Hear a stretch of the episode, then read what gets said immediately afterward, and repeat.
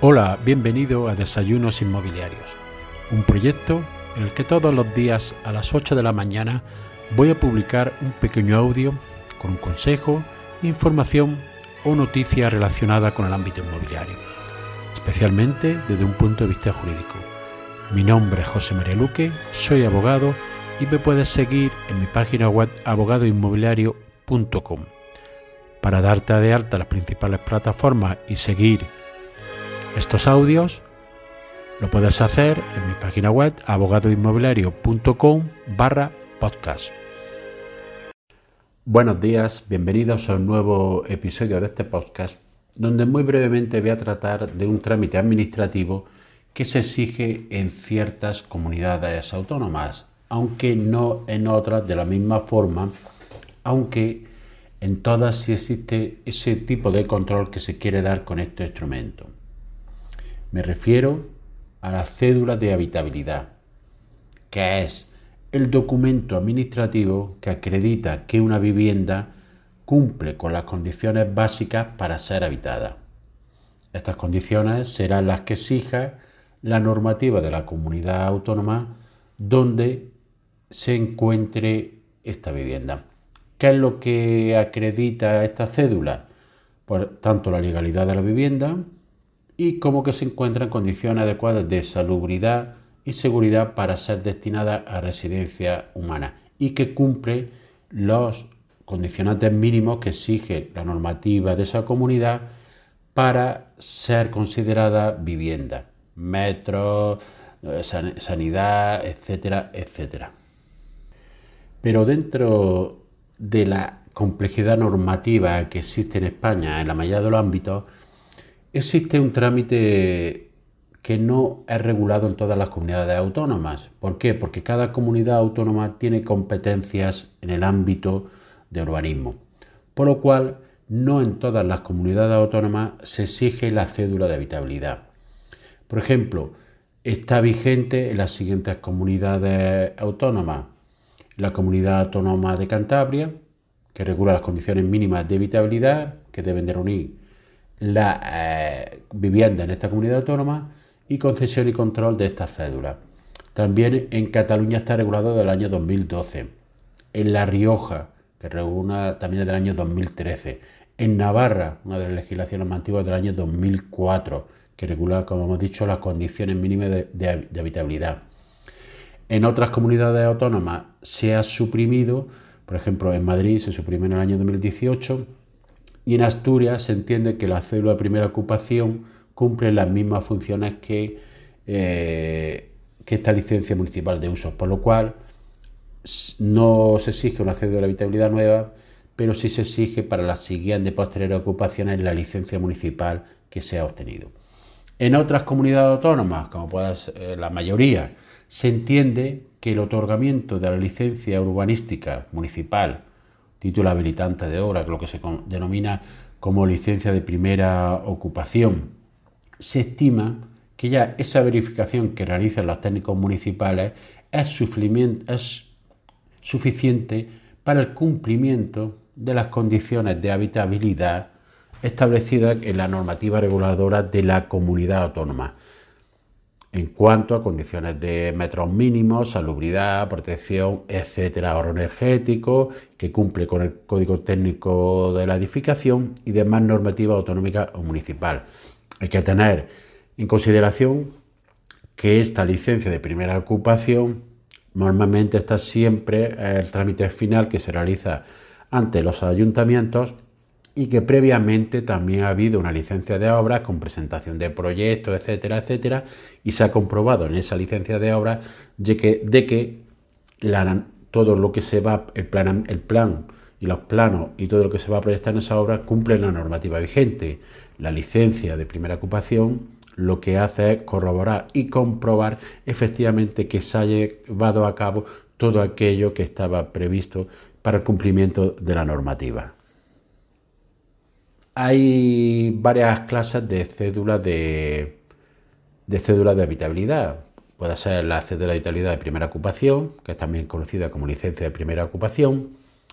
La cédula de habitabilidad de primera ocupación que habrá que solicitar si ha habido una rehabilitación de la vivienda. Eso ya depende del grado de rehabilitación, habrá que solicitarla o no. Y la cédula de habitabilidad de segunda ocupación, que se trata de viviendas que ya habían sido habitadas anteriormente. ¿Dónde se solicita esta cédula? Las licencias de primera ocupación donde no existe esta cédula son competencias municipales. Pues bien, la cédula de habitabilidad también es competencia municipal. Es decir, la normativa son normativas autonómicas, pero toda la cesión de planeamiento, gestión, ejecución y disciplina urbanística, así como la conservación y rehabilitación de edificaciones, es competencia propia de los municipios, tal como se establece en la ley de la legislación del Estado y en la ley reguladora de base del régimen local. Por tanto, será la normativa municipal la que determine qué información hay que dar para eh, que se conceda esta cédula de estabilidad. Eh, como he comentado antes, la consistencia de los controles previos que hay, como licencia de construcción, control de la obra por arquitectos municipales, etc., y la final licencia de primera ocupación, es lo que haya eliminado, hace que esta licencia de primera ocupación sea similar a la cédula de estabilidad y se eliminan muchas comunidades autónomas porque se entiende que esta licencia de primera ocupación cumple la misma finalidad que eh, la cédula de habitabilidad. ¿Cómo se consigue la cédula de habitabilidad o licencia de primera ocupación o la acreditación de eh, esta licencia para, en caso de que se lo haya perdido, por ejemplo, y necesitamos esta licencia de primera ocupación para acreditar las condiciones de habitabilidad de la vivienda, por ejemplo, cuando una vivienda va a ser destinada finalidad turística, necesitamos presentar el documento. Si no lo tenemos, tenemos que volver a solicitarlo. Pues bien, esta cédula de habitabilidad o esta licencia de primera ocupación normalmente se realiza con un modelo de solicitud del ayuntamiento correspondiente y acompañado de un informe de un técnico competente se pagará la tasa correspondiente que establezca el municipio para poder acceder a ella y otorgar un certificado y emitirán la cédula de habitabilidad. ¿Cuál es el contenido de esta cédula? Normalmente estas cédulas de habitabilidad se pronuncian sobre la dirección, localización e identificación de la vivienda, la superficie útil que tiene, el número de estancias y umbral máximo de ocupación, qué altura, si tiene huecos, dotaciones, equipamientos y todo ello firmado por un técnico competente. Esta cédula es necesaria mucho cuando se exige, es necesaria para poder habitar la vivienda, para solicitar el alta de los suministros de, agua, de luz y agua en caso de que no existan, para realizar trámites de compra-venta de vivienda, es decir, en, en las comunidades autónomas donde es necesario, es necesario aportar este documento para realizar la compraventa de vivienda. En aquellas comunidades autónomas en las que no, existe, no se exige la estabilidad, no es necesario aportar ningún documento para poder realizar la compraventa de la vivienda. Simplemente basta con la inscripción en el registro de propiedad de la misma y con el, el documento de acreditación catastral. Por lo cual aquí sí hay una gran diferencia de que, por ejemplo, en Andalucía, si se realiza una compraventa y no tenemos la licencia de primera ocupación, no es necesario este documento para realizar la venta de esa vivienda, porque se supone que la mera inscripción en el registro de la propiedad ya llevada condicionado que esta vivienda ha sido aprobada por la eh, autoridad municipal competente pero sí será necesario tener este documento para realizar otros trámites, como puede ser dar de alta una vivienda para uso, uso turístico. ¿Por qué? Porque en este caso la autoridad va a comprobar que cumple las condiciones mínimas. Y si no tenemos la licencia de primera ocupación originaria, tendremos que solicitar una nueva. De ahí la importancia de tener la cédula de habitabilidad. Esta cédula también hay que, se exigirá en todas las transmisiones que haya en estas comunidades autónomas.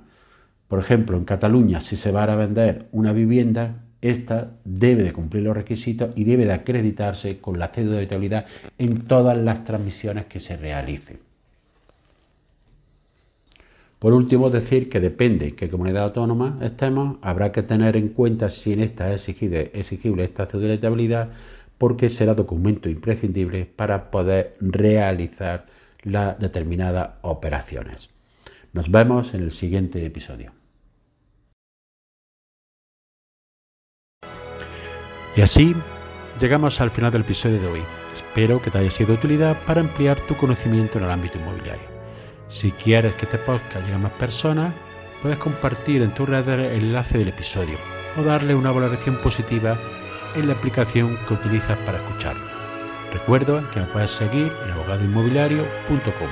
Gracias por escuchar, nos vemos en el siguiente episodio y que tengas un excelente día.